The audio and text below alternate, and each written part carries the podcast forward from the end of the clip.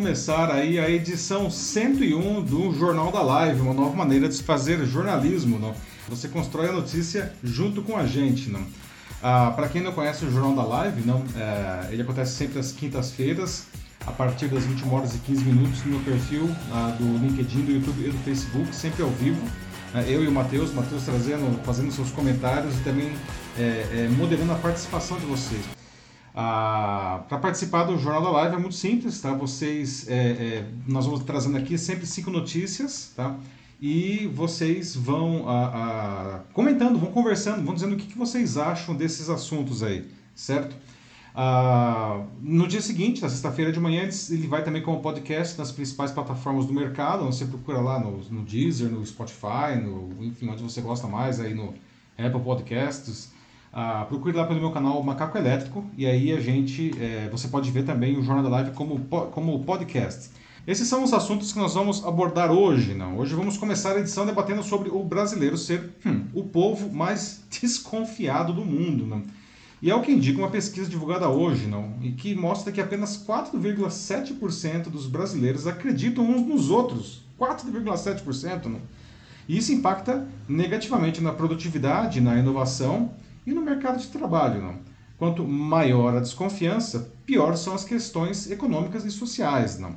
Nesse tema, a gente perde dos nossos vizinhos, a gente perde até da Venezuela, pessoal. 12,6% dos latino-americanos acreditam na maioria das pessoas. Mas mesmo esse porcentagem, esse percentual é muito baixo, é bem menos que a média mundial, que é de 25%, e a dos países ricos da OCDE, que dá 41%.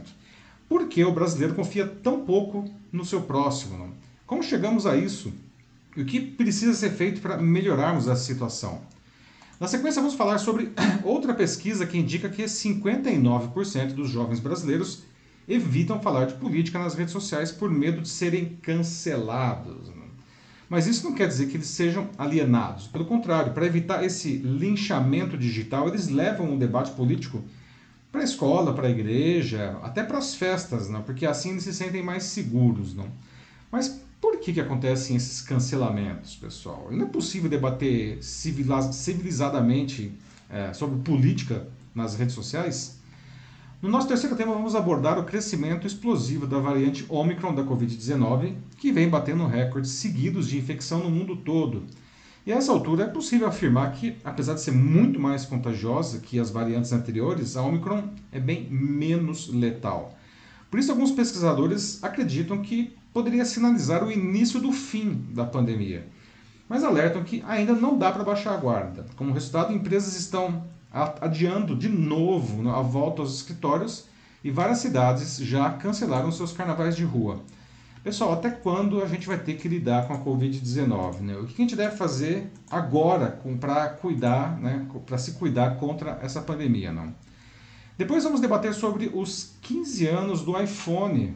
Apesar de suas vendas terem perdido força desde 2016, ele ainda é o carro-chefe da Apple e o principal responsável pela marca histórica de 3 trilhões de dólares em valor de mercado que a empresa atingiu na semana passada. 3 trilhões de dólares. Né? Foi a primeira empresa de capital aberto a chegar a isso. Mas a Apple é muito mais do que o iPhone. De todo jeito, será que esse aparelho justifica tanta confiança assim na empresa, né? Ele vale o que ele custa e esse valor trilionário, né? Simboliza o que, afinal de contas? E encerrando a edição, como sempre, a nossa notícia bizarra de hoje, e essa é bem bizarra, pessoal. Confinamento contra a Covid-19 na China é coisa séria, talvez até séria demais. Então, veja só, a imposição de um confinamento repentino por conta de um surto de, do vírus na cidade de Zhengzhou, que fica no leste da China, deixou uma mulher presa na casa de um homem que ela havia acabado de conhecer em um encontro às cegas por dias. Tá? Ela tinha ido lá na casa do cara porque ele tinha prometido cozinhar para ela. Agora, é, ela tá postando vídeos lá, né? e como você pode ver nos vídeos que ela tá postando, é, o cara que já não é tão estranho assim, não, depois de vários dias, continua cozinhando para ela. Não? Bom, pelo menos de fome ela não morre, não é mesmo? Mas é. enfim. Ele levou a palavra dele até o fim, pelo Levou jeito. a palavra dele, é, pelo menos o cara é. tem palavra, não, e tem cozinha também, não. Bom, pessoal, vamos começar então os debates aqui da edição 101 do nosso Jornal da Live, não? e vamos começar falando sobre uma pesquisa do BID, que é o Banco Interamericano de Desenvolvimento, que foi divulgada hoje, né, quinta-feira, dia 13, e revelou que o brasileiro é o povo mais desconfiado do mundo. Né? Somente 4,69%, mais precisamente, dos brasileiros acreditam uns nos outros. Né? O estudo também correlaciona confiança e produtividade, né? inovação e formalização do mercado de trabalho, concluindo que quanto maior a desconfiança, pior são as questões econômicas e sociais. Os organizadores afirmam que a baixa confiança prejudica reformas e a inovação e aumenta, adivinha só, a burocracia, né? Que novidade. Por isso explicam que aumentar a confiança é fundamental para a recuperação econômica da, da América Latina e do Caribe depois da, da pandemia. Não, está patinando muito, não. Aliás, como já falei agora há pouco, não apenas 12,6% dos latino-americanos confiam na maioria das pessoas, né? bem abaixo da média mundial, né, que é de 25%, e dos países ricos da OCDE, que é de 41%. Né? Pessoal, por que, que a gente, por que, que os brasileiros confiam tão pouco no seu próximo e nas instituições. Né? Como que a gente chegou a isso? Né? E o que a gente precisa fazer para, enfim, pelo menos melhorar essa situação que é tão ruim assim, não? É, olha o brasileiro desconfiado. Bom, o BID ele recomenda a criação de políticas públicas para facilitar o acesso à informação para toda a sociedade, investimento em órgãos reguladores eficientes e melhor educação dos cidadãos. Né? Com isso, as pessoas ganham condições para detectar e evitar comportamentos que não são confiáveis. Os organizadores do estudo também sugerem que os governos tratem de reduzir as assimetrias de poder, aumentando a prestação de contas e fortalecendo instituições de controle externas para que os cidadãos e empresas sintam que podem confiar nessas instituições quando forem desrespeitados pelos governos, pelas empresas ou até mesmo por outros cidadãos. Né? E aí você já começa a ver né, é, por que, que a gente confia tão pouco. Né? Além disso, é, os organizadores indicam como importante, muito importante, ter mais transparência no orçamento público, veja só, de novo no Brasil, né? e na regulação. Né? Fortalecer partidos políticos, fortalecer as eleições, a sociedade civil né? e aumentar as oportunidades de participação dos cidadãos na vida pública. Na América Latina, o nível de confiança é maior em países com mais desenvolvimento econômico e humano, como o caso do Uruguai, né, que lá chega, passa de 21%, o México, que tem 18,4% de confiança, e o Chile, que tem 17, quase 17,1%. A Argentina, que é um país que está numa baita crise não, há muito tempo, lá o percentual é de 16,15%. Né? O penúltimo colocado da lista, incrivelmente à frente do Brasil, e eu digo incrivelmente pela situação que esse país vive há muitos anos, de penúria, é a Venezuela. A Venezuela está na nossa frente, gente. O venezuelano confia mais um no outro do que o brasileiro, que no caso da Venezuela é 5,2% essa percentual. A desconfiança dos latino-americanos não é maior apenas nas outras pessoas, mas também nos governos e nas instituições. Não? O estudo mostra que somente 29% dos latino-americanos têm confiança no governo, frente a 44% no mundo e 38% nos países ricos. Os pesquisadores afirmam que a, a menor confiança está relacionada a democracias mais frágeis, não? a países que têm menos inovação e a pessoas que têm menos disposição para correr riscos. Não?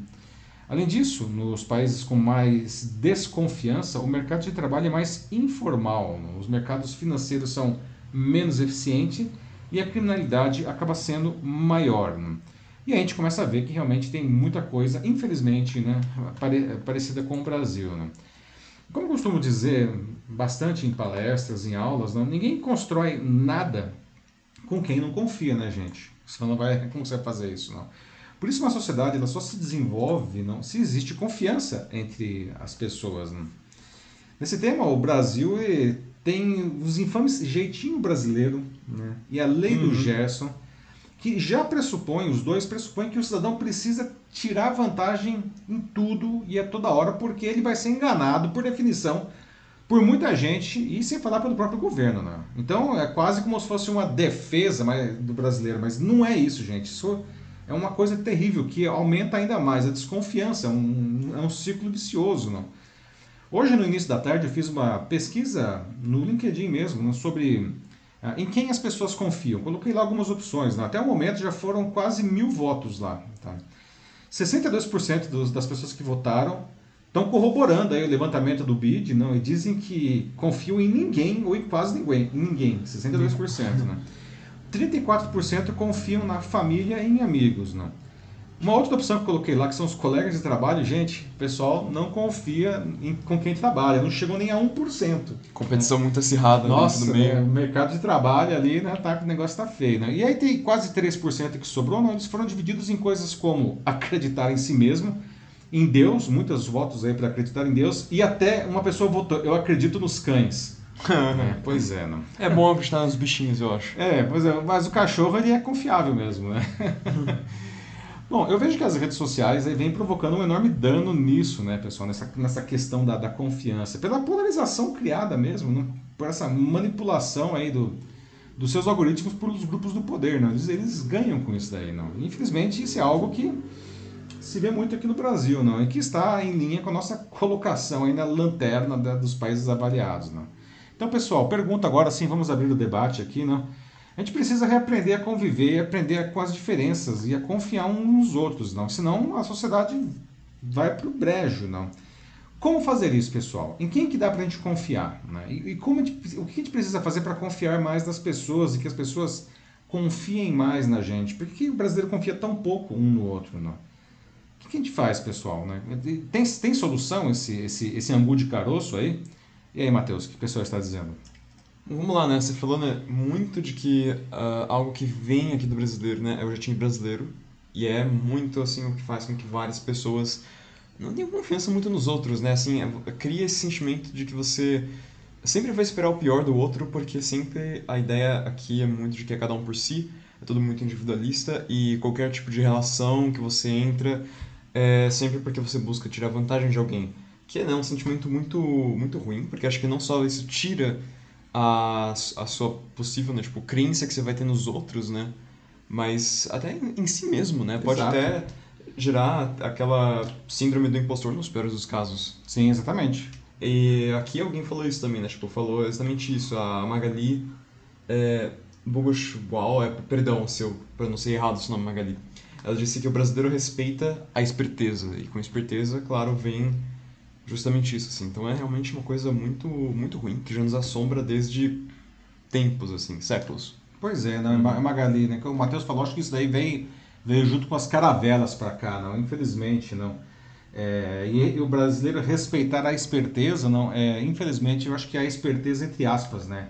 aquela coisa do, do malandro, não? ah, você realmente vou tirar vantagem de tudo porque eu sou esperto. Não? É, e não a esperteza no sentido do, do expert, que seria a, a, origem da palavra. É uma pena, não? A gente deveria valorizar muito mais o expert não? e muito menos o malandro, mas é, como você bem colocou, esse negócio está enraizado na nossa cultura, né? Essa, a lei do Gerson, aí, o jeitinho brasileiro, são coisas terríveis, não? Que a gente já falou mil vezes aqui no Jornal da Live, não?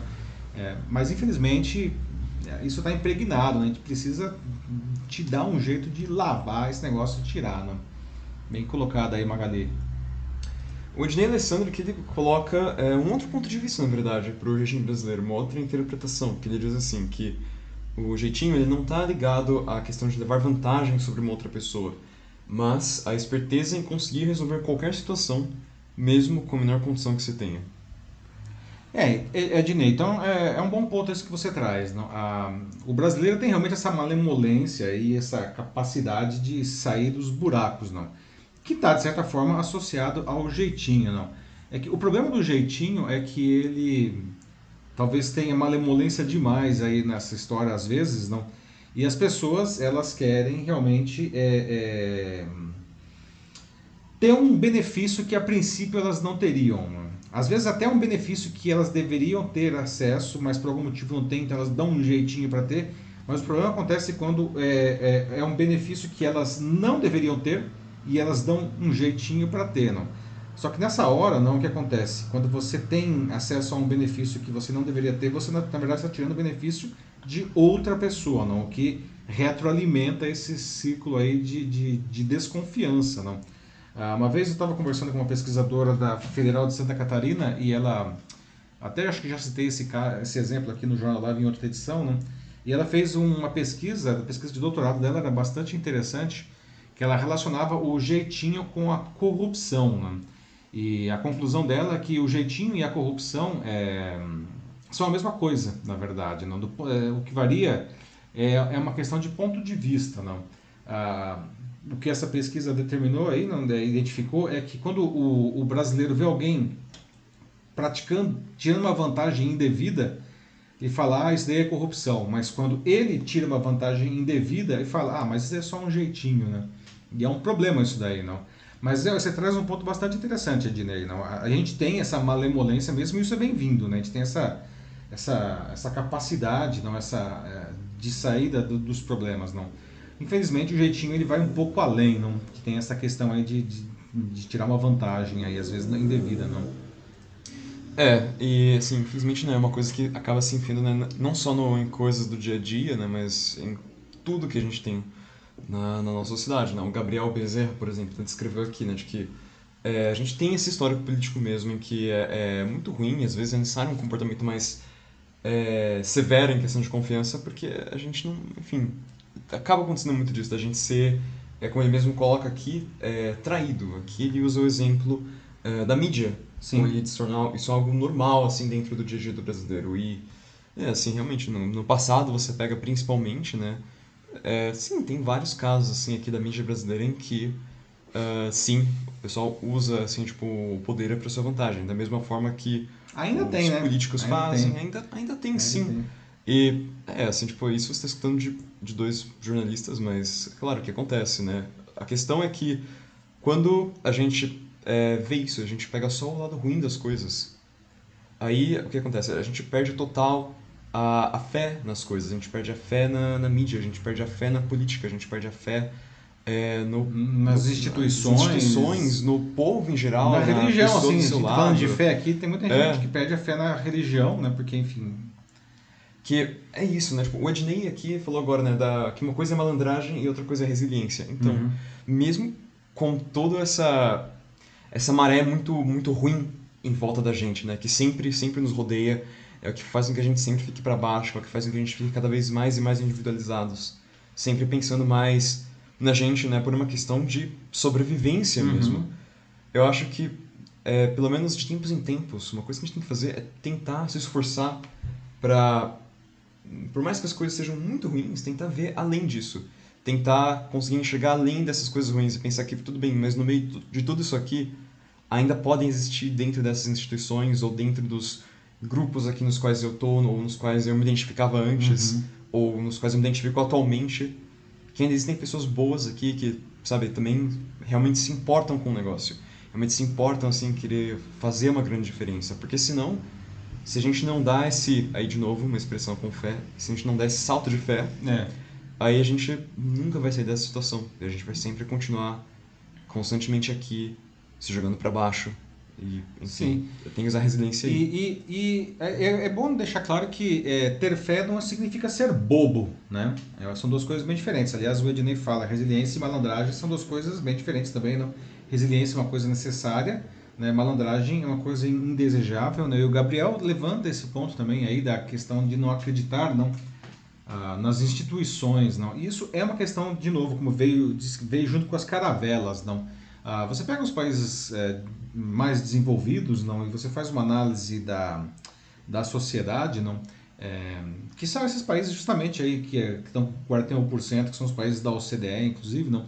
É, quem já teve a oportunidade de visitar e, e observar mais profundamente as sociedades desses países, você observa que pelo menos uma, uma parcela considerável da população, pelo menos quer acreditar é, no país. Né? Eles acham que o país é a casa deles e eles acreditam que as instituições pelo menos tentam funcionar e eles, como cidadãos, eles têm consciência do papel deles para fazer essa coisa dar certo. Né? Não tem, é é uma diferença bastante interessante também de se notar que eles não terceirizam as responsabilidades para que o país dê certo. Não. A responsabilidade faz parte deles também. Não? Então eles são muito mais engajados em diversos aspectos, não só politicamente falando, mas com questões sociais, não é, com ah, constituições, com ONGs que querem melhorar, a, a, a, às vezes o, o, bairro, não, ou às vezes o planeta inteiro, não. Então é, é, é, preciso ter esse salto de fé, como o Mateus disse, não, que é diferente de ser bobo, mas você é, ter o mínimo de confiança, não, de esperança quase, não, de que aquele, aquela instituição está buscando fazer o melhor, não? um negócio que é bem legal aí a partir dessa observação aí do Gabriel. Aqui um outro é da Veralice Oliveira, que está no YouTube. Ela fala de que para ela o jeitinho é corrupção. Não importa se é algo bobo ou algo mais sério, né? Corrupção é corrupção, simples assim. Ou seja, desde o cara que está furando a fila do pão, isso já é corrupção. É isso que ela está dizendo aqui. Essa cultura precisa mudar. Não adianta cobrar das autoridades se a gente também não se policia. Aí ela termina. É, é verdade, Veralice. Uhum. Não. Uh, o tamanho do, do roubo depende do tamanho da bolsa que o ladrão tem acesso. não. É, o pequeno ladrão, né, o ladrão de galinha, ele rouba a galinha. Né? O cara que é o presidente de uma estatal, de uma multinacional, o cara pode roubar milhões. não. Mas roubo é roubo, assim como corrupção é corrupção. Né? Furar a fila, é, atravessar pelo acostamento, molhar a mão do guarda para para não tomar uma multa, tudo isso são, é, é corrupção também, né? Isso não é jeitinho, não. Isso daí é, é corrupção, como você bem colocou, não. A gente precisa dar o nome aos bois aí, realmente, não. Não tem nada de folclórico ou de bacana você tentar subornar o guarda para ele não dar uma multa que você merece tomar, né? É. Bom, é, ah, e pra, acho que para concluir aqui, antes da gente passar para o próximo assunto, pelo, uhum. que eu tô, uhum. Pelo que tô vendo aqui, o Ednei coloca aqui mais uma vez e ele é, fala aqui do Eduardo Marinho, conhecido filósofo de rua.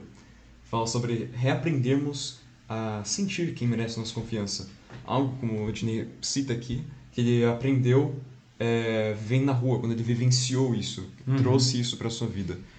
Então, Ednei, acho que é isso mesmo, assim, cara. Acho que é isso, assim. Você tem que, uma hora tudo bem, né? Acho que o negócio é não ser bobo mesmo, assim, você tem que ser esperto. Esperteza é importante no, no, no devido nível, assim, no nível certo. Tem gente que, sim, tem pessoas que vão que estão por aí que querem passar a perna em você para tirar vantagem. Isso é verdade, tem que tomar cuidado com isso. Mas, eventualmente, vão aparecer pessoas que, que não, assim, tem pessoas que realmente é, confiam em você, querem que você confie nelas e, assim, por, por bons motivos. E, tipo, são pessoas que talvez não te esfaqueiem nas costas. Exatamente, né? Tem que ter isso, assim, tem que criar esses vínculos, porque se a gente continuar alimentando essa desconfiança eternamente, tudo que a gente vai ficar fazendo então é sobreviver para sempre. É, é um círculo vicioso, né? Uhum. Se você não, não, confiar em ninguém, ninguém vai confiar em você. É né? bem legal também isso que o Dinei traz aí, não? Ah, apesar de tudo isso, né, gente? Né, eu até faria, deixaria assim uma, uma, uma pergunta assim para pensar né, no travesseiro, né? É, apesar de tudo que a gente está vivendo, né? E, poxa vida, né? Às vezes é... O dia a dia tá duro, né? É, quero crer, acredito mesmo, né? Que existem mais boas pessoas do que más pessoas. Existem mais pessoas que querem fazer dar certo, que querem o bem... É, não só da, da, do país ou do mundo, mas do bairro, dos vizinhos, da própria família, não? Existem mais boas pessoas do que más pessoas, né? Então a gente precisa, é, como o, o Ednei trouxe aí, não? Ah, exercitar essa sensibilidade, não? Para que a gente possa é, confiar nas pessoas e construir alguma coisa com elas, né? Então é um ótimo comentário aí do Ednei, né? Isso aí. Acho que a gente pode ir para o próximo. Vamos para o próximo assunto? Uhum. Muito bem, pessoal. Aqui agora, deixa eu ver, 9 horas e 41 minutos no Jornal da Live. Na sequência, vamos falar sobre outra pesquisa, essa é realizada pelo IPEC, né? Que indica que 59% dos brasileiros entre 16 e 34 anos evitam falar de política nas redes sociais por medo de serem cancelados. Né? Mas isso não quer dizer que essas pessoas sejam alienadas, não. Pelo contrário, o, esse mesmo levantamento identificou que para evitar esse linchamento digital no cancelamento, não, os jovens levam o debate político para outros locais, como a igreja, como a escola, como até as festas, não os pancadões do funk, não, hoje são espaços é, altamente politizados, não? Assim como nos anos 70 eram as rodas de samba, não?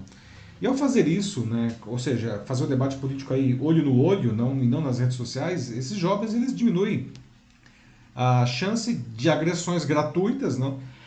e desse cancelamento em grande escala, não? Mas Pessoal, por que acontecem esses cancelamentos? Não dá para escapar ou dá para, enfim, pelo menos minimizar isso daí, não? Não é possível, pelo amor de Deus, debater civilizadamente política né, nas redes sociais. Não sei que isso é um, é um, é um assunto ah, proibido, não? Bom, a adolescência é um período de nossas vidas, tudo bem que a pesquisa vai até 34 anos, mas pensando nos mais jovens, né, a adolescência, que é uma coisa que vai hoje até os 23 anos, aí, né, é o período de nossas vidas em que a gente consolida a base da nossa personalidade. Né? A gente combina os elementos que a gente colheu na nossa infância, com destaque para as informações vindas da família, né? com as influências do mundo exterior, né? especialmente dos amigos. Né? É uma época em que o senso de pertencimento aos grupos se torna ainda mais importante.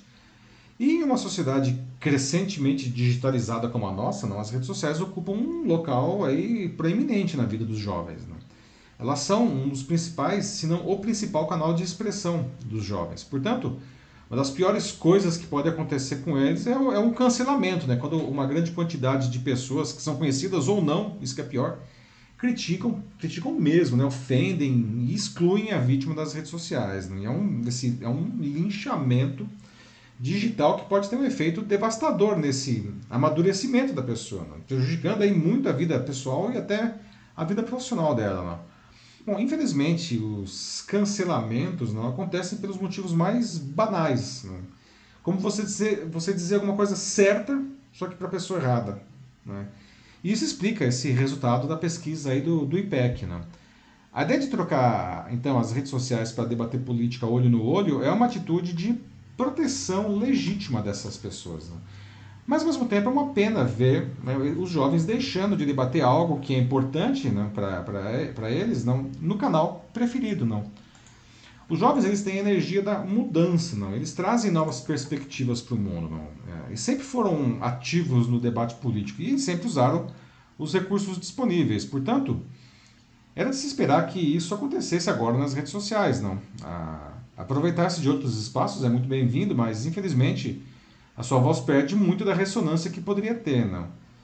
E se os jovens então desejam debater nas redes sociais, não, ah, eles devem ser incentivados e protegidos, não? E aí é que o negócio fica mais complicado, não?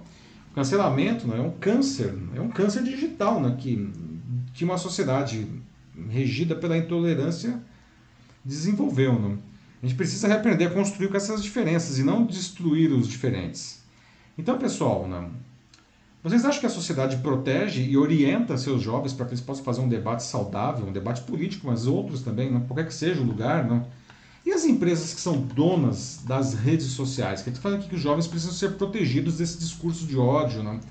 Será que essas empresas elas têm feito o suficiente para garantir um debate saudável? Será que é interessante para elas um debate saudável ou elas querem mais ver o circo pegar fogo mesmo? O que a gente precisa ter para ter um debate saudável sobre política não, nas redes sociais ou em qualquer lugar. Não.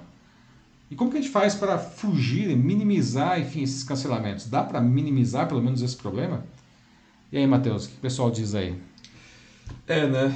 Uh, essa questão das redes, realmente. O, por exemplo, aqui o Odinei fala que, de fato, quanto a esse novo assunto agora, né, que a gente acabou de comentar, sim, tem muita gente que tem esse medo do, do cancelamento. É, a Alessandra Silva fala que algumas pessoas precisam aprender a respeitar a opinião dos outros. É, muitas, que, hein, Alessandra? Muitas. É, muitas, muitas, assim, o mundo inteiro. Muitas. E quem mais? E o Joaquim do Zero Neto, que ele diz que é, a gente deve sempre saber, é, mais uma vez aqui, né, defendendo a educação, como o Joaquim sempre faz por aqui, uhum. que a educação é a base da formação política. Pois, é, dessa maneira, nas sociedades com, que têm educação, né, têm conhecimento, é, enfim, bons conhecimentos, né, bons fundamentos, é, eles se encontram em situações mais, mais favoráveis hoje, assim, as pessoas conseguem é, debater melhor, apesar que, né, tipo, todo mundo está passando dificuldades por isso, né, mas acho que sim, concordo aqui com o Joaquim que se a nossa educação fosse mais, mais robusta, assim, não digo só em escolas, mas mesmo dentro do, dos lares, assim, a nossa própria... Educação no sentido amplo da palavra, Exato, assim, né? a nossa própria cultura, assim, ela fosse mais... É, fosse melhor uhum. nesse sentido, aí sim, assim, a gente estaria pelo menos um pouco mais, acho que aptos assim, a, a combater e a reverter essa situação. Mas por isso que fica mais difícil mesmo. É, a educação não é só português, matemática, isso faz parte da educação também, evidentemente, as escolas ensinam isso daí, não? Mas as escolas e a família precisam ensinar outras coisas também, entre elas o respeito às diferenças, não? Ah, é por isso que as escolas precisam ser espaços de tolerância, não de tolerância às diferenças, justamente, não. Porque elas, além de ensinar os hard skills, aí, as disciplinas, elas ensinam ah, noções de cidadania. Deveriam, pelo menos, né? E uma das noções mais importantes não, que se aprende nesse sentido é que é, nós não temos liberdade infinita, né? A gente não tem direitos infinitos. A nossa liberdade termina quando começa a liberdade do outro, né? É dessa maneira, com, é, buscando esse equilíbrio, que a sociedade é, é, cresce, não? Porque, obviamente, existem diferenças. Ninguém pode achar que vai ter, vai conseguir viver numa sociedade em que todo mundo pensa igual a si, não. Mas porque vai ter sempre uma hora, de repente a pessoa, enfim, tem o mesmo alinhamento político, tem a mesma religião, mas torce para um time de futebol diferente, aí vão se matar por causa disso? Não pode. Né? E por aí vai, não. Sempre vai ter uma diferença entre as pessoas. As pessoas precisam aprender a conviver harmonicamente com isso, não. A gente consegue fazer isso. A gente já, enfim, ao longo da história tivemos momentos em que as pessoas conviveram melhor, outras que elas não conviveram tão bem, né? Assim, mas é sempre possível não fazer isso daí, não. E, e a educação, como o Joaquim muito bem colocou, não está na base de, desse, desse, desse equilíbrio que a gente precisa buscar. Não, bem legal aqui mesmo, assim, tá, é, todo mundo agora que está por enquanto falando de educação, como o Severino Lima, que apareceu agora também, disse que é, mais política né, na história do país sempre foi tida como um crime, né? Sempre é uma coisa que você é, não pode comentar, né? Faz parte daquele aquele triângulo lá, aquela pirâmide lá dos assuntos é, da discórdia, né? É, política, futebol e religião não se põe à mesa. Isso, assim, nunca, assim, nunca, porque é uma coisa que não tem discussão, né? Tipo, todo mundo tem opinião, blá, blá, blá, blá, blá, enfim, então, melhor não falar. O problema é que não falando dessas coisas, as coisas não mudam. Então, até o Severino fala aqui, né? De que sim, a gente tem que é, justamente né, contrariar essa, essa percepção, né? Tem Correto. que voltar a ter um estudo mais concreto de política e filosofia. E eu também adicionaria sociologia nessa lista sim, aí também. Sim. É. Pois é, Severino, essa história de política, futebol e religião nos põe à mesa, isso é uma grande balela, né? Se põe à mesa sim. Essa história aí, que é uma coisa que a gente aprende, eu pelo menos desde pequenininho ouço essa balela aí, né? Isso é uma maneira de criar cidadãos, cidadãos aí mais, mais dóceis, não? Que Mas... justamente não vão se contrapor aos desmandos dos grupos que estão no poder circunstancialmente, não? Sim. É, ou seja, é uma maneira mais fácil de você manipular as massas, não? Nós precisamos debater política, né? Política não é uma coisa suja, não é uma coisa ruim. E debater política não é ficar xingando o outro, querendo destruir o outro, não. A política faz parte. A nossa vida depende da política, não. O nosso cotidiano é regido pela política, não. E você não precisa ser político ou até mesmo ser correligionário, ou apoiar aí um candidato, não, ou um político, não. É simplesmente você entender como as coisas funcionam não, e se posicionar de uma maneira construtiva, não, de uma maneira cordial. Não é possível fazer um debate político de alto nível não, sem as pessoas se matarem. Não. Então o Severino está corretíssimo aí. É, não, e outra coisa também, o Odinei também apareceu aqui defendendo a educação e falou aqui uma coisa que me chamou a atenção, né, que a, na escola, né, melhorando a nossa educação e evidentemente né, a educação em todos os lugares, né, mais uma vez incluindo é, a família também, Educar também, uh, em qual sentido, como o Ednei falou? Aumentar a nossa visão crítica da realidade. Putz, excelente, isso, Ednei. É, isso é legal, assim, porque não é, é só você mesmo. olhar, assim, as coisas com mais, com mais atenção, né? Tipo, porque, como fala, né, o, o ditado que é nos detalhes que vive o diabo, mas também, né, usar isso aí, essa análise mais, mais crítica, mais séria, é, para você também olhar para si mesmo e, sabe, reconhecer de vez em quando de que, nossa, eu eu tô errado. Assim, às vezes eu tô errado. Tipo, às vezes eu tenho aqui minha ideia, mas eu eu posso estar errado, e o outro pode estar certo e eu posso mudar de opinião, eu posso concordar com o outro e, e tudo bem, sabe? Você é, errar em algo, uhum.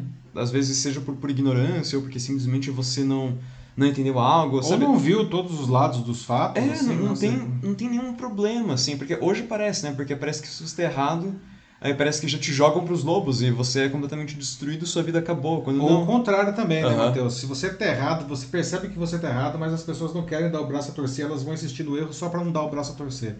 Exato, só para dizer que não, eu, que eu, porque eu fui derrotado, assim, nossa, não, assim, né? é. né? A ideia é justamente, um debate é isso aqui, né? Por exemplo, que a gente, é o que a gente tenta fazer aqui nesse nosso espaço. Uhum. A gente tenta né, apresentar aqui as nossas opiniões, a gente fala o que a gente pensa, vocês também falam o que vocês pensam, a gente é, joga isso aqui na roda e, e, a gente vê no que dá, assim. E aí a expectativa que a gente tem é que, é, dessa maneira, né, a gente se, se expõe né, a nós mesmos aqui e a vocês a esses vários pontos de vista e assim a gente pode construir algo, algo novo, talvez até mesmo aprender algo com isso. É, e errar uhum. não, é, não é necessariamente um demérito, né? Falar, nossa, não posso errar nunca, né? Porque senão eu vou ficar feio na fita, eu vou ser demitido, eu vou, sei lá, as pessoas vão falar mal de mim, não. Errar faz parte da natureza humana, porque é, é, é errando que se aprende, como diz o ditado. Aliás, a melhor maneira de você aprender bem qualquer coisa é você errar porque você percebe você, é, é, por que, que aquilo não é daquele jeito. Você tem justamente a visão do oposto. Nós falamos, puxa vida, olha só, não é assim. E dessa maneira, não, você desenvolve né, argumentos né, ah, para fazer certo, ou pelo menos fazer melhor da próxima vez. Né? Errar faz parte da humanidade e é dessa maneira que a gente aprende. Né? É, Severino coloca aqui, né? As pessoas confundem política com preferência partidária, né? Assim, vocês falam um negócio lá na mesa aí com Vamos lá, os seus amigos ou sua família, quem vocês preferirem. E aí já vem aí alguém assim lá no canto da mesa e o cara solta aí pra você assim, né? Tipo, ah, mas aí você vai votar no, no X ou no Y? E, e tipo. Sabe? E às vezes são. Às vezes nem é essa questão, entendeu? E basicamente, por que, que ele pergunta isso aí pra você? Porque o que você falou, seja lá o que for, realmente não, não importa.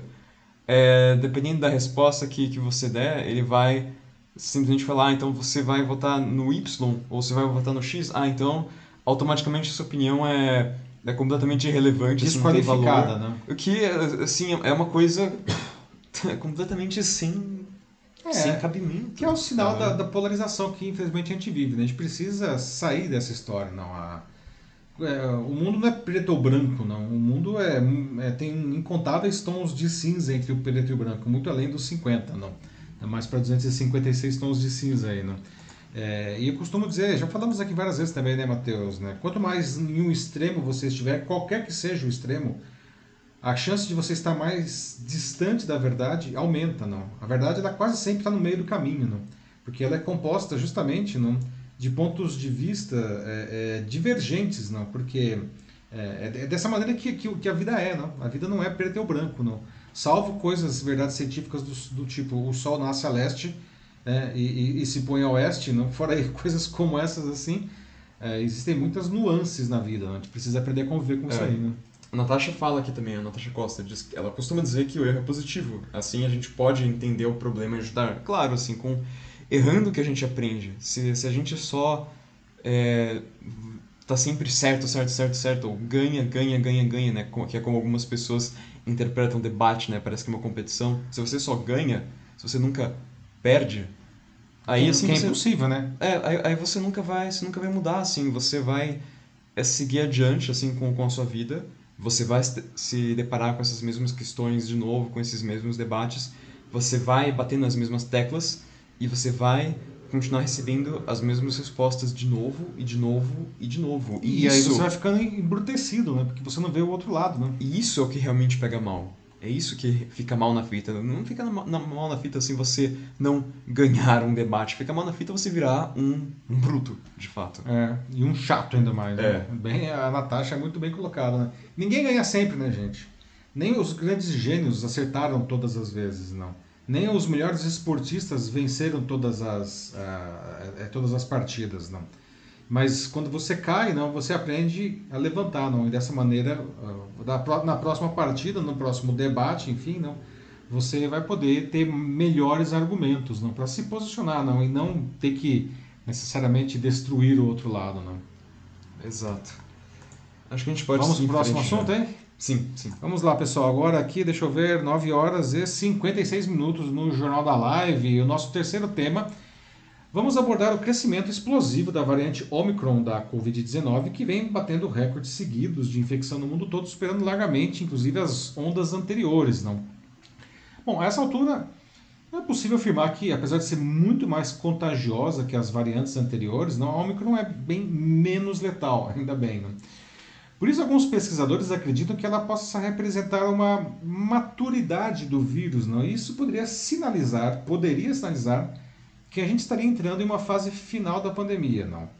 Mas os profissionais de saúde alertam que ainda não dá para baixar a guarda, porque mesmo sendo menos letal, não, a Omicron já está colocando aí os hospitais de joelhos, não, pelo volume de casos. Realmente, as pessoas, enfim, não precisam se internar tanto, mas o pessoal está indo para se para né, testar, para ter os primeiros socorros aí, não? E como resultado, as empresas estão adiando novamente a volta aos escritórios, não muitas empresas estão adiando de novo, não, em várias cidades, incluindo São Paulo e Rio de Janeiro, já cancelaram carnavais de rua, não.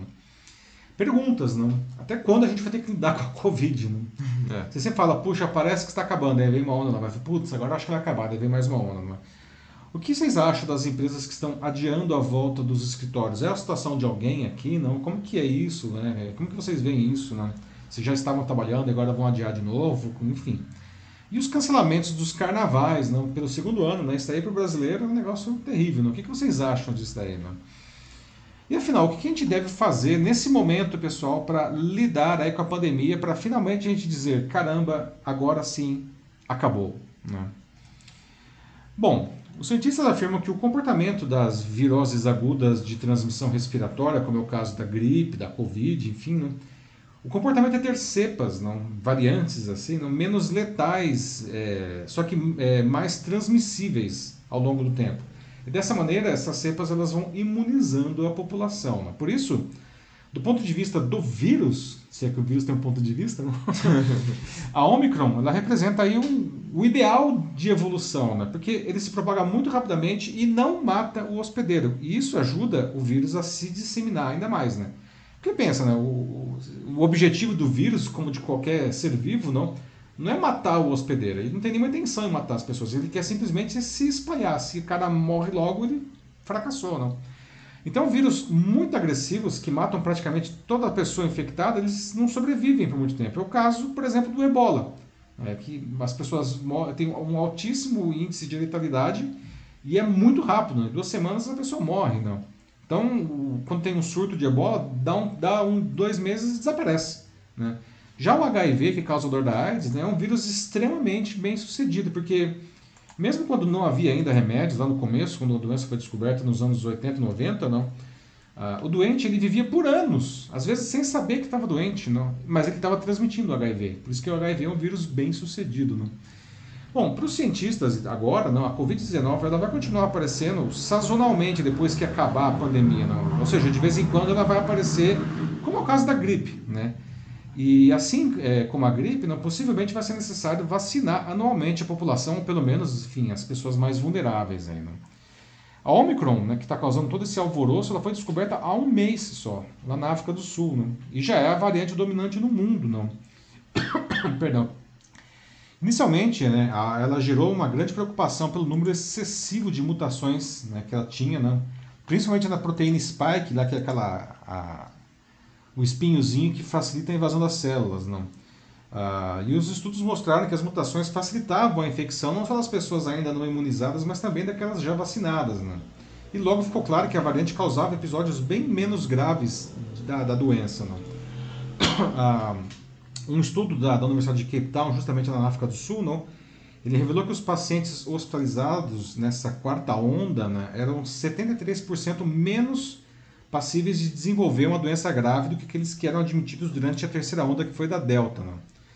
Além disso, as pessoas vacinadas passam pela Omicron de uma maneira bem mais suave que os não vacinados, como aliás em todas as, as, as, as cepas aí. Né? Ah, pouco internar, tem pouca internação né? e raramente, raramente morrem. Né?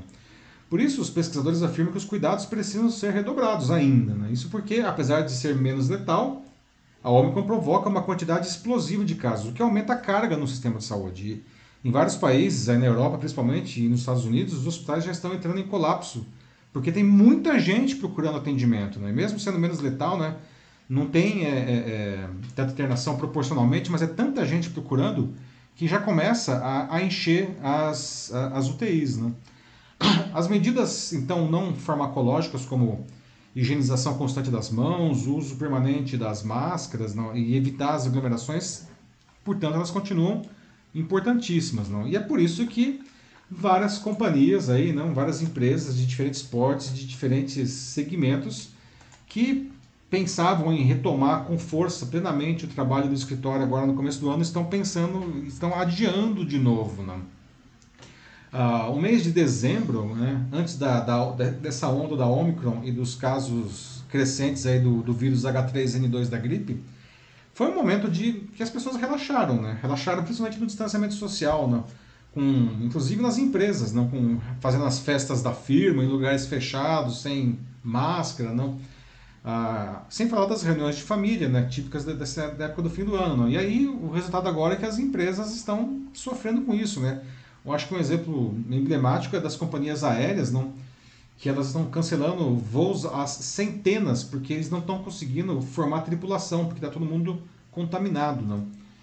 E aí, não, uh, o outro efeito é que diversas capitais né, e outras cidades do país já anunciaram o cancelamento do Carnaval de Rua desse ano. Entre elas, São Paulo, que a gente vê aí na foto, na folia de 2020, Rio de Janeiro, Recife, Salvador, cidades assim conhecidas no mundo inteiro pelo, pelo seu carnaval. Né? Já, já cancelaram pelo menos os carnavais de rua, né? Os desfiles das escolas de samba ainda estão mantidos, não?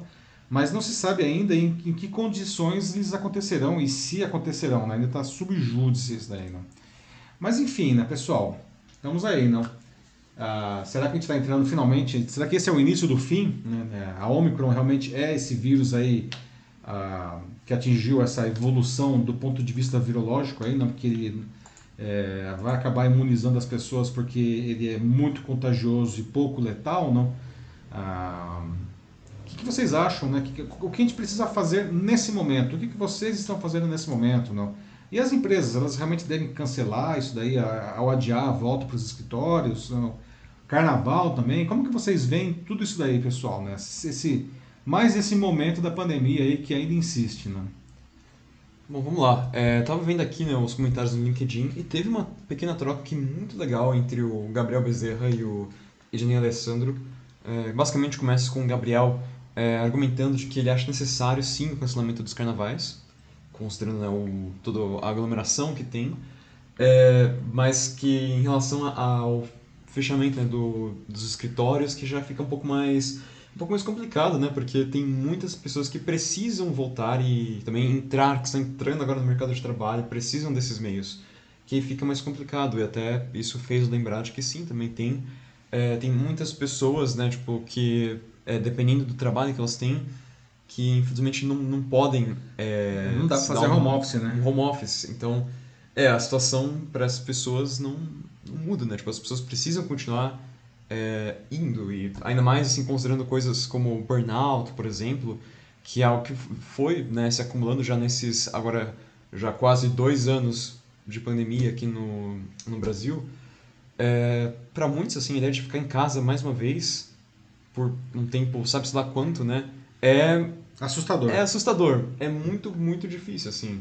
E eu sempre lembro assim aqui, tipo, gosto de falar de como eu também não sou muito adepto do home office no que me acostumei e é uma coisa que, que me preocupa um pouco também, porque eu tenho essa vontade de voltar também, que eu acredito que é algo que, que muitos querem, assim, pelo menos para o trabalho. Uhum. Mas, né, pelo menos aí o Gabriel conclui dizendo que a gente aprendeu a lidar de forma melhor com, com vírus, mas que o descuido de muitos fez com que variantes continuassem surgindo, até que eventualmente a gente chegou aqui na, na Omicron. Na Omicron, exatamente. E aí, só para concluir, o Ednei falou é, respondeu o Gabriel dizendo que sim, que seria legal que os escritores voltassem, mas acho que seria melhor e até acho que funcionaria sim se nas entradas né, do, dos escritórios pedissem os comprovantes de vacina, né, com todas as, as, duas doses tomadas.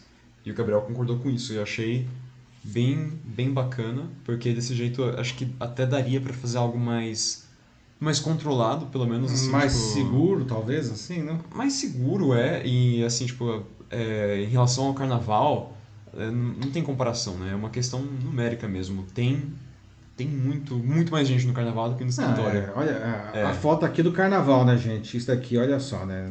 É, não, não. Distanciamento tem... social máximo, como vocês podem observar, né? Não Exato. Não, carnaval nem... de rua não dá, realmente. É, é, não, tipo, mesmo assim, é, é fisicamente impossível, né? Então. Pois é. Não teria como, como controlar isso daí, né? Assim, é, não tem como, enfim. Ah, nossa, vamos, vamos pedir o passaporte da vacina no carnaval de rua, né? Aonde, né? Impossível. Então, realmente, aí a coisa é mais complicado. Mas é interessante aí o debate que o Gabriel e o Ednei travaram aí, não? É... Eu acho que ao longo desses dois anos quase aí de pandemia, não, nós realmente aprendemos não, a fazer muitas coisas direito, inclusive como a gente consegue levar uma vida minimamente normal aí, não? As, as medidas não farmacológicas aí, elas são necessárias, não tem jeito, não. E a máscara é a, é a é a mais simples e a mais eficiente de todas. Não, o distanciamento social aí não é acaba sendo necessário também. E o que vocês trouxeram aí, que eu acho que é bem legal, não? a questão do, do, do passaporte da vacina, enfim, do comprovante de vacina, no que agora, pelo menos aqui em São Paulo, já exige duas doses para ser considerado válido. Não? Exato. É, não é uma garantia total, porque a gente está vendo aqui que a Omicron é, infecta mesmo pessoas vacinadas, não? mas é, é, uma, é uma enorme ajuda. não porque mesmo a, Omicron infectando algumas pessoas vacinadas, muitas não se infectam. E Sim. mesmo as que se infectam, elas desenvolvem formas muito mais brandas da doença. Né? Isso, isso é, é, melhora a questão da transmissibilidade, não? ou seja, vai ter menos chance desse vírus se disseminar dentro de uma equipe, dentro de uma empresa, né? Ah, e também é, é diminui o tempo não? E do sujeito ficar afastado não? e até de ter complicações aí que pode provocar um afastamento de meses, não? Uhum. eventualmente, como a gente viu aí nas, nas cepas mais agressivas aí, como a Delta. Não? É, resumindo, a vacina é boa. A vacina aumenta sua resistência para que você desenvolva uma doença mais, mais leve, né, com sintomas mais leves, e reduz a sua chance de ser infectado também e de passar isso para as pessoas que você é, mais se importa. Uhum. É, e depois eu tenho também uma pergunta aqui do Severino Lima que ele pergunta pelos carnavais de clubes, né? Aquelas festas fechadas. Oh. E aí, como é que é. como é que fica aí? Pois é, Severino, excelente pergunta. Isso daí tá variando de cidade para cidade, não? E assustadoramente, não, eu vejo que ah, muitas cidades estão permitindo as festas dos clubes, não? Que é um espaço ah, tão aglomerado quanto um bloco de rua e ainda com, a, com um agravante de ser um espaço fechado, né? É, ah, mas podemos pedir o comprovante de vacina na porta, né? Coisa que não dá para fazer no carnaval de rua. Ok, isso é verdade, né? Mas de novo, como a gente acabou de falar aqui, não? A Omicron, ela, ela, ela contamina mesmo pessoas vacinadas. Contamina menos, mas contamina. Elas desenvolvem formas mais brandas da doença, mas desenvolvem, não? Então, não me parece muito razoável imaginar colocar centenas de pessoas dentro de um salão e falar que, ah, como elas estão aqui com o comprovante da vacina, é, ninguém vai se contaminar. Né? Aí eu acho que. É, não, não é. Não me parece uma boa ideia. É, né? não, não é legal. Porque uma coisa eu acho que é você permitir os escritórios, que não tem essa aglomeração toda, mas outra coisa é você permitir essas festas fechadas, essas festas privadas que, putz, assim, né? O pessoal fica tão junto, assim, num lugar como que totalmente fechado. É, né? veja só, vamos não, fazer uma, é... uma comparação em fotos aqui. Escritório, né? Festa, no caso aqui o bloco. Escritório, festa, né? Onde existe mais chance de contaminação aqui, né? Sim. Então, assim, né, mesmo com comprovante, assim, é, é muito uma lei para inglês ver isso aí nesse caso. É, é da sorte pro azar, basicamente. É, sabe, gente, é... A gente chegou até aqui, sabe? É... Foi difícil para todo mundo. Né? Nós perdemos aí... É... Eu acho que todo mundo conhece alguém que morreu nessa história.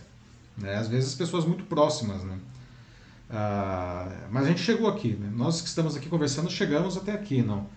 É, usa o bom senso um pouquinho, não, e segura mais um pouco aí, não. Não estou dizendo para ficar trancado em casa, não, porque a gente já descobriu, né, a estrutura do campeonato e com a vacinação que a gente tem, a gente já, encontrou maneiras de fazer isso, né, de não ter que ficar mais trancado em casa como era no primeiro semestre lá que estava realmente todo mundo perdido.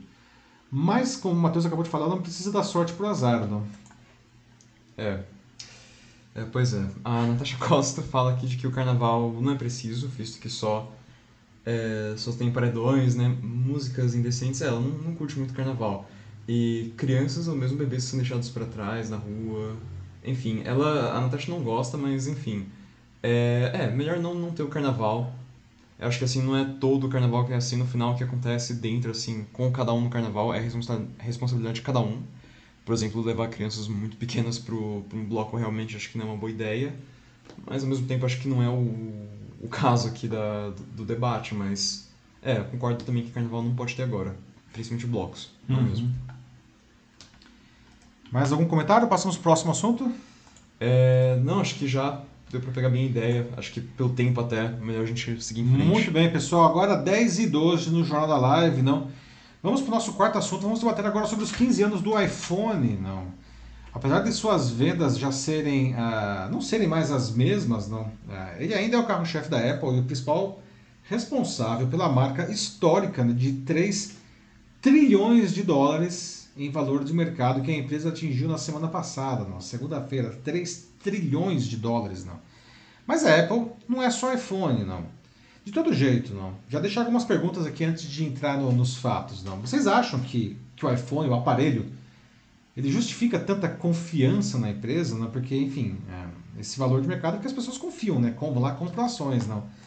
Aliás, o iPhone, o aparelho, ele custa, ele vale, que custa caro, não? É, 7 mil reais aqui no Brasil, dependendo do modelo, 13 mil reais, 14 mil reais. Será que ele vale tudo isso que ele custa, não? É, talvez nós tenhamos aqui alguns é, Apple lovers aí, não? É, que, que vocês, se tiver alguém, não?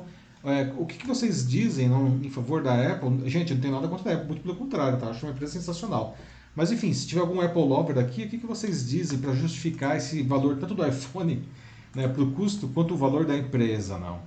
Bom, ah, nesse domingo agora, não, ah, o iPhone foi fez 15 anos, num domingo, que o mundo viu o iPhone pela primeira vez, não. O Steve Jobs mostrou o produto na abertura da Macworld de 2007, não, como tá, a gente está vendo aí na foto, essa foto é, da, é a primeira vez que o mundo via um iPhone, não. E o próprio Steve Jobs apresentou como, abre aspas, um iPod de tela widescreen sensível ao toque, um telefone revolucionário e um dispositivo inovador de navegar na internet, fecha aspas. Só que o iPhone, bom, ele é muito mais do que isso. Aliás, o iPhone e todos os outros smartphones que derivaram dele, mais notoriamente os, os dispositivos Android. Né? É engraçado que essas três coisas são que ele disse, que ele descreveu o iPhone, são coisas que a gente quase não usa hoje, não. É, ah, para ouvir a música, não, assim, né, que está no aparelho, hoje está tudo no Spotify, está tudo na nuvem, não. Telefone mesmo de falar, a gente quase não fala mais, né? O iPhone, pela primeira vez na história, não, e todos os smartphones depois, eles permitiram que as pessoas tivessem na palma da mão, literalmente, um computador extremamente poderoso e fácil de usar, capaz de fazer virtualmente qualquer coisa. Não? Tem aí milhares de desenvolvedores de aplicativos de tudo. não. Isso mudou a maneira como a gente se relaciona com o mundo, não? viabilizando inclusive o surgimento não só de novas empresas, como de indústrias inteiras. não. Inclusive uma que, já que a gente está falando aqui de bolsa, não, uma que no, no, no mês passado aí, não, a, se tornou a terceira empresa mais valiosa do Brasil e uma, o banco mais valioso do mundo, que é o Nubank, não? O, perdão, o, o banco mais valioso da América Latina, não? O Nubank é um, é um serviço, não, uma empresa, um segmento que só existe graças a esses, esses aparelhos. Não? Então veja só como que isso mudou a nossa vida e faz só 15 anos. Não? O iPhone está agora na versão 13, não. E vendeu 40 milhões de aparelhos aí no fim do ano passado. Não. Olha que o mercado de smartphones já está maduro, não. E, e, e, teve já a primeira queda nesse mercado desde 2019. O próprio iPhone ele já vem perdendo fôlego, não, desde 2016. Se bem que em 2020 ele teve aí uma, uma retomada aí quando eles lançaram os primeiros aparelhos compatíveis com 5G, mas não é mais aquela força que ele tinha, não. Sem falar das concorrências aí, não, dos aparelhos coreanos e dos chineses, não, que é fortíssima. Não. E muita gente acha que a Apple já não consegue mais ser tão inovadora assim como ela era. Só que, veja só, não, mesmo assim a empresa foi a primeira empresa de capital aberto a atingir a marca dos 3 trilhões de dólares em avaliação de mercado, que aconteceu na segunda da semana passada. Não. O Tim Cook, né, que aparece aí na foto, foi quem assumiu a empresa depois da morte do, do Steve Jobs, não? Ele vem fazendo um bom trabalho. Para você ter uma ideia do que isso significa, não? esse dinheiro, essa dinheirama, não? esses 3 trilhões de dólares, isso é quase 4,4 vezes a soma do valor de todas as empresas brasileiras listadas na B3, que é a bolsa aqui, né? a antiga Bovespa. Não? Ou seja, todas as empresas brasileiras na bolsa valem 685 bilhões de dólares. Isso foi em novembro. Não? A Apple sozinha vale 4,4 vezes isso. Não? Apesar de serem valores de natureza diferentes, não apenas para comparação de quantidade, não. Ah, isso é tanto dinheiro que a Apple pode ser comparada com um, um país, não. Né? Se fosse uma nação, não, e essa avaliação de mercado dela fosse o PIB, não. De novo, são coisas diferentes, mas só para comparar o, o tamanho da, dessa dessa dinheirama, não. A Apple seria hoje a quinta maior potência do mundo, não. Ela só ia perder para os Estados Unidos, cujo PIB é de 20,9 trilhões, a China, 14,7 trilhões, o Japão, 4,9 trilhões, a Alemanha, 3,8 trilhões. E aí viria a Apple, com 3 trilhões. O Brasil, pra vocês terem uma ideia, o tamanho do PIB do Brasil, é, é, o Brasil hoje é o 13 terceiro país, não? em PIB ele já foi o sexto, né? mas vem caindo, hoje é o 13 terceiro. Hoje o PIB do Brasil é 1,4 trilhão. Não? Bom, esse entusiasmo vem do valor estimado aí, não, de né, a, a, divisão de serviços, não, da Apple, ela é estimada em 1,5 trilhão de dólares, não. E o hardware, né, evidentemente, puxado aí pelo iPhone, não. E é curioso que hoje o motor de consumo da Apple, veja só, não, é a China. Claro, o principal mercado ainda é os Estados Unidos, não, mas a China já colou, já é o segundo mercado de consumo da Apple hoje, não. E outro motivo para essa alta não, da, da, do valor de mercado da Apple são os rumores aí, do lançamento de um novo produto nesse ano, aí, um óculos de realidade virtual e de realidade aumentada, não, que deve sair, não dizendo que vai custar 3 mil dólares o óculos, mas enfim. Enfim, apesar disso, desse óculos aí, a Apple disse que não vai fazer esse produto para criar a sua própria versão do metaverso, outra palavra que está na moda aí para quem hum, gosta de sim. tecnologia, não. Que são esses ambientes virtuais hiper imersivos, não, que que já existe há muito tempo, mas agora está todo mundo falando porque no final do ano passado o Mark Zuckerberg disse que agora o Facebook vai investir pesadamente nessa tecnologia. Até o nome da empresa mudou, né? O nome da empresa agora é Meta, não? Facebook ficou sendo só a rede social, não? Será que a Apple precisa de um metaverso mesmo, não? com tudo isso que ela já tem, não? Então, pessoal, o que vocês acham aí dessa pauta aqui de negócios, não? O iPhone justifica toda esse essa confiança na empresa, esse produto que acabou de fazer 15 anos, não? E o iPhone ele vale tudo isso que custa, não? O que, vocês acham disso daí, não? Tem algum Apple Lover também aí, não? E aí, Matheus, o que o pessoal está dizendo? Vamos ver. É, pelo menos um Apple Lover, é, ainda diria que não, mas tem, temos aqui alguém que trabalha com celulares, que é o Thiago Henrique dos Santos, que falou que já experimentou ele, diz que é realmente um celular muito, muito bom, que depois dele é, seria o Samsung Linha S. Então, que é o tá topo aqui, da Samsung, né? É, tá aqui afirmando a, qualidade do celular. Boa, Thiago. Que acho que é, é legal, assim. E, é, sem dúvidas, eu imagino que é um sistema muito, muito bom. Mas, é, quanto que é o preço mesmo, de novo? Então, 7 mil reais nos primeiros modelos aí do iPhone 13, chegando a 14 mil uhum. reais se você pegar os modelos com mais memória e telas maiores. Não, é é um senhor investimento, né? É, é, então não, assim, tipo, ele pode ser a, a faca suíça do, dos... canivete suíço. O canivete suíço dos celulares, mas olha, não, assim, pra mim é É, mas é que é tá, né? difícil. né? É, é, tem gente que paga, né? É, e é um aparelho realmente, sem dúvida nenhuma, não com um, uma baita qualidade, como o Thiago colocou, né? É questão de saber, né? Poxa vida, não, mesmo que você tenha dinheiro, é, vale a pena o investimento? Não que cada um é cada um aí, né? É, você comparou, né, o, quando você falou de quanto dinheiro né, o, a Apple tem hoje, uhum. no capital deles, e você comparou eles com, com um país. O Severino Lima, ele disse que o iPhone, né, acho que a gente até por extensão pode falar que a Apple é um ecossistema tecnológico. Exatamente. Uhum. Sim, não é só um aparelho, né? É tudo, não. Aliás, uh, talvez muito bem colocado pelo Severino, não. Uh, onde a Apple ganha talvez hoje mais dinheiro, não, é no que ela vende para o iPhone, né? Os, a, a, Apple, a, a, App Store, não, que ela fica com 30% de tudo que se trafega ali, que aliás está gerando uma, uma polêmica enorme aí já há bastante tempo. E ano passado a Epic Games, não, é, por causa do Fortnite, do Fortnite não uhum. bateu de frente com a Apple. Esse negócio está no Congresso americano, acusando a Apple de abuso de poder aí, não, para por cobrar 30% de tudo que se, que se fatura através da lojinha de aplicativos. Não. Mas realmente aquilo lá, né, como o Severino colocou, esse ecossistema virou uma máquina de fazer dinheiro. Né?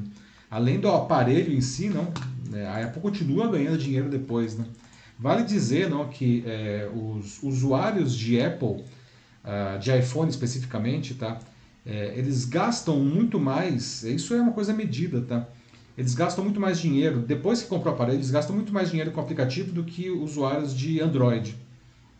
Aí a gente vê que o negócio realmente é sério. o Ednei fala aqui, né, que é, paga-se pelo status, na verdade, né? É você é, sentir isso, né? Tipo, esse poder mesmo, esse pertencimento do grupo, que eu tenho um iPhone, né? O mais novo é. geração, que é o, é o celular que aparece, tipo, em, em muitos filmes por aí, é o, é o celular que todo mundo fala, que aparece na televisão. Que as pessoas fazem filas para pegar um. Eu tenho, tipo, eu tenho, eu tenho Ah, pois é, né? Filas. É... Quando no dia do lançamento o pessoal acampa, né? faz filas durante dias antes, né? Na é, é animal. Como se o aparelho fosse acabar, gente. O aparelho não vai acabar, né? Mas o Ednei colocou uma coisa que é muito verdadeira, a questão da marca ser uma marca aspiracional, né?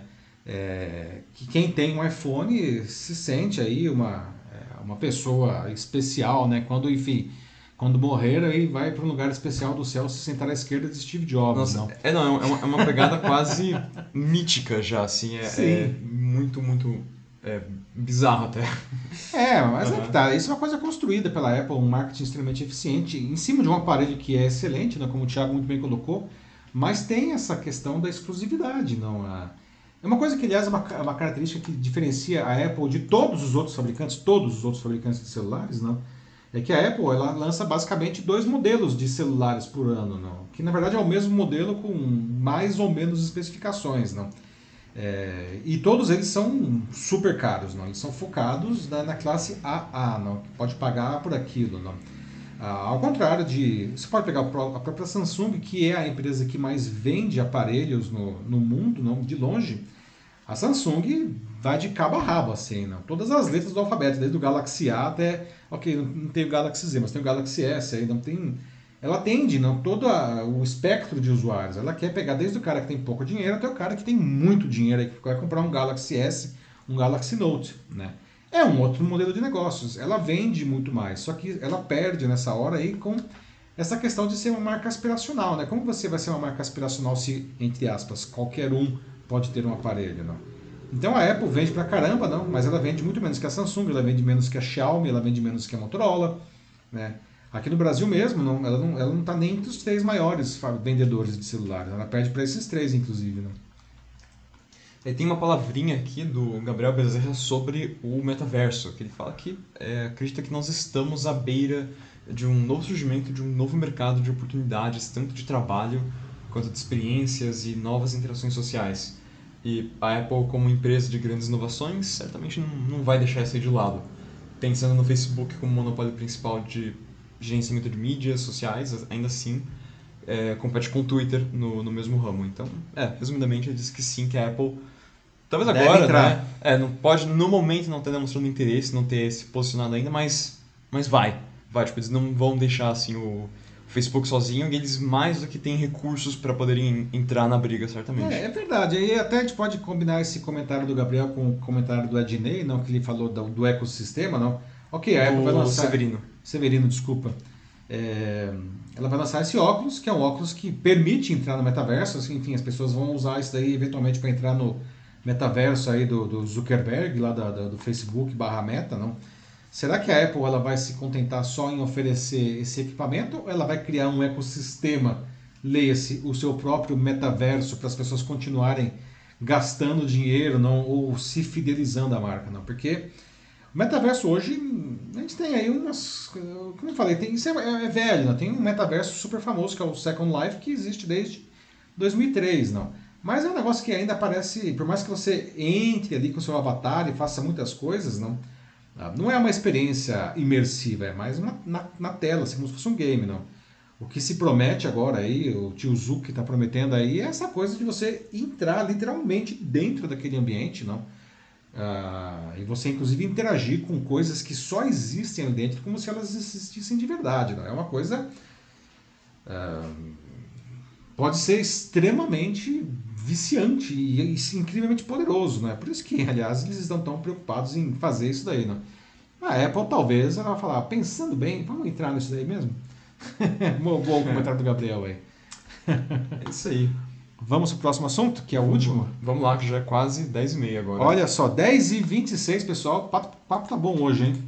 Mas enfim, a hora tem que seguir, né? Então a gente segue também e e vamos encerrar a edição, como sempre, com a nossa notícia bizarra de hoje, a primeira do ano, que é bem bizarra mesmo, não? Bom, pessoal, a gente está falando aqui de Covid antes, não? Confinamento contra a Covid na China é para valer, não? Coisa séria, talvez séria demais até, não?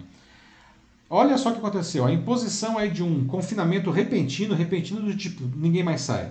É assim que o negócio funciona por conta de um surto de vírus aí na cidade de Zhengzhou, que fica no leste da China, deixou uma mulher presa na casa de um homem que ela tinha acabado de conhecer em um encontro às cegas. Né? ela tinha ido para casa do cara, inclusive, porque ele tinha prometido cozinhar para ela. Olha só que gentil, não. cozinhou, de fato. Só que aí agora ela tá lá presa, não. E ela tem feito vídeos, não. É, publicado vídeos na, na e, e, dá para ver nos vídeos que, que ela está publicando, né, que esse cara que a essa altura já não é mais exatamente um estranho, não, continuou cozinhando para ela. Como eu falei, né, agora há pouco, pelo menos de fome, ela não está morrendo. Eu pergunto aqui para vocês, o que, que vocês acham desse encontro às cegas, pessoal? Será que ele deu certo demais ou ele deu errado demais, não? O que, que vocês fariam no lugar dessa moça, que aliás é essa daqui, ó, que ela foi identificada apenas pelo sobrenome dela, que é o Wang, é a Miss Wang, como conhecida, não? Ela está postando aí a, a, história dela na rede social WeChat, que é uma, uma rede bastante popular lá na China, não? É, na semana passada, ela contou que ela ficou presa na casa do pretendente depois do jantar, não? Ah, na postagem, ela explicou que tinha chegado recentemente a Zhengzhou, a cidade, não? vinda de Guangzhou, que fica no sul do, da, da China, não, para o Ano Novo Lunar, não? que nesse ano essa data vai ser celebrada não? no dia 1 de fevereiro. E ela disse que, enfim, veja só, olha para a foto, ela, tá, ela disse que ela está ficando velha, não? E aí o, os pais da moça é, é organizaram 10, os pais dela organizaram 10 encontros às cegas para ela. Né? Nossa. É, e aí o quinto homem da lista, né? Que ela marcou a conversa. E aí ele falou que gostava de cozinhar, não? E era de Zenzu, e ela estava lá em Zenzu, e falou, foi para casa do cara, não? Para que ele pudesse, enfim, cozinhar uma refeição, né? E aí durante, durante o encontro, veio o comunicado de que a região, a cidade estava entrando repentinamente em lockdown por causa de aumento de casos de Covid, não, e não podia sair mais. Né? Não, é, negócio lá é assim, gente. Ela acabou impedida de deixar a casa do cara por quatro dias, não. E ela disse que a situação, abre aspas, não foi nada ideal, fecha aspas. Mas mesmo assim, na segundo ela, o homem cozinhou para os dois durante todo o confinamento. Pelo menos ele não mentiu, ele cozinhava mesmo. as postagens da Miss Wong não, é, não deixam claro se ela já foi autorizada a essa altura do campeonato a deixar o isolamento, não. Mas a alta de casos de Covid-19 não se manteve em Zhengzhou aí nesses últimos dias, não. Serviços não essenciais na cidade foram obrigados a fechar, inclusive, as portas né, nessa terça agora. E o governo né, se mobilizou para testar 12, olha só, né, isso Coisas que existem na China, né? Ah, vamos testar essa população. Então, 12,6 milhões de testes sendo feitos. Né? Para saber se tem alguém lá que está contaminado e nem sabe. Né? Porque a China tem essa política aí de tolerância zero com o Covid-19. Não? E significa, inclusive, confinamento obrigatório repentino, gente. O pessoal aí acha que é ruim ficar em casa, aqui lá o negócio é surreal, não? Não sai mesmo assim de casa, não. E isso é uma coisa que, inclusive, já virou rotina né, lá, né, em várias cidades. não. E a Miss Wong, inclusive, não, inclusive, ela não foi a única pessoa a ser pega de surpresa por um lockdown desse daí, não. No mês passado, olha só, uma outra história de um homem aí, não, que ele estava se mudando, literalmente durante a mudança, né? Ele estava assim, com as coisas no carro, e aí ele, tá, ele ia sair, veio o lockdown, e ele teve que voltar para o apartamento dele que estava vazio, na cidade de Xi'an, que fica no norte do país, não. Ele, ele, não, ele, não, ele não teve permissão nem para ir para o carro dele para pegar as bagagens que já estavam prontas para viagem. Olha Caramba. só que loucura, não. Ele tanto que para dormir, não, no apartamento vazio, ele teve que pedir um edredom emprestado para os vizinhos, não. Situação né, bizarra assim, não. Bom, pessoal, e aí, não? O que, que, vocês acham aí do encontro às cegas da Miss Wong aí com o candidato número 5? Né? esse, esse encontro às cegas deixou aí os olhos bem abertos, não? Enfim, você acha que é, é, deu para ter uma noção ainda de como que, que o pretendente é, pelo menos, né? Se ela está pensando em alguma coisa a mais, acho que já deu para saber algumas coisas mais sobre ele aí, não? Muito além do, do que ela saberia num jantar, né? Você ah, acha que esse encontro é, deu certo demais ou deu errado demais, não? Se vocês estivessem no lugar dela, gente, o que, que vocês fariam, né? Alguns comentários aí, Matheus? Nossa, sim. É... É, primeiro, que acho que é muito roteiro de comédia romântica isso aí, dá pra imaginar facilmente. Dá né? pra fazer uma comédia romântica chinesa, né? Ou coreana, né? Que tá na moda aí os seriados coreanos. Né? É, né? Mas, é, enfim, tipo, putz, é realmente uma situação muito difícil de imaginar. Mas, ah, vamos lá, né? O Severino disse que, que ela acho que deve ter conseguido se adaptar bem à situação e ele curtiu a ideia dos jantares. Realmente, né, como é, falou aqui, né, tipo, é, não passa fome, né? Então isso é, é muito bom, é bom ficar, acho que, trancado com o chefe. Poxa, eu não sei se o cara é chefe, né, Matheus? Ele só disse que ele cozinhava, não? É, pelo menos chefe caseiro, assim, tá, tá ótimo é, já bom, assim, não morreu de fome, né? Mas espero que o cara pelo menos tenha cozinhado bem, né? É, é verdade, porque isso não diz na, na notícia. Não, não fala. Diz que ele cozinha, não sabe se ele é, cozinha tem bem. Até, ela postava os vídeos, assim, é engraçado lá... Pô, o cara era dedicado, ela tava lá, às vezes estava dormindo e ele chegava lá. Não... Tem no YouTube, se vocês procurarem aí, né? O cara trazia as comidas para ela. O cara foi fofo, vai. sim, sim.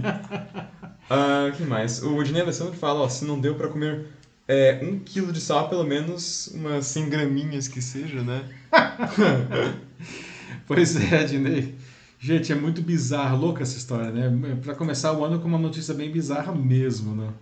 É, nossa, não imagina. E não, realmente assim, é, é até interessante, né, ver assim para fazer essa comparação do lockdown chinês com o nosso, assim, que lá assim tem é realmente tolerância zero, assim, é uma coisa bem, bem, bem mais extrema. Assim, Nossa, vê... né? Aqui, bem naquela época que estava mais, enfim, fechado, não, não, nossa, você... era um passeio aqui o nosso lockdown perto disso que os caras têm lá. Né? É, não, o negócio é, é radicalíssimo. Não, lá, putz, assim, você sai de casa durante o lockdown, é ser preso, né? É, é, é, sério o negócio lá, né? É, tem... É, as pessoas apanham, né? São pegas na rua, assim, tem casos aí notificados aí de pessoas que são espancadas na rua aí pela polícia se romper esses lockdowns estritos. É um negócio esquisito demais aí pro nosso padrão, digamos assim, não? Meu Deus. Gabriel Bezerra fala que né, tomara que eles tenham gostado um do outro, né? Porque se um deles, se, assim, se eles não se gostaram, aí a situação ficou de repente muito, muito esquisita. Pois é, já pensou a Gabriela fala: Olha, eu até gostei de você, mas sua comida é uma droga. e aí o cara que tipo, é um cara super assim, tipo, ah, nossa, sei cozinhar, assim, né? Super orgulhoso, e aí ele escuta isso dela e fica tipo. Aí não tem futuro o relacionamento, definitivamente, né? Nossa, aí, aí não, é rezar para que o lockdown acabe logo. Pois é, nossa, gente, que, que situação, né? Que situação inusitada, não? Mas é. Bem-vindo ao é. lockdown chinês, não? Hoje, né, ele complementa lá o comentário dele do Sal, fala que para conhecer uma pessoa, né, tem que comer um quilo de sal com ela, mas é, talvez, sim, mas... Sim, né? Nossa, assim, é descansa em paz aí o rim, né? O colesterol, caraca. Não, mas é a expressão, né? É, Entendi, sim, é. sim. É, deu umas 100 graminhas aí, né? Acho que nesses, né?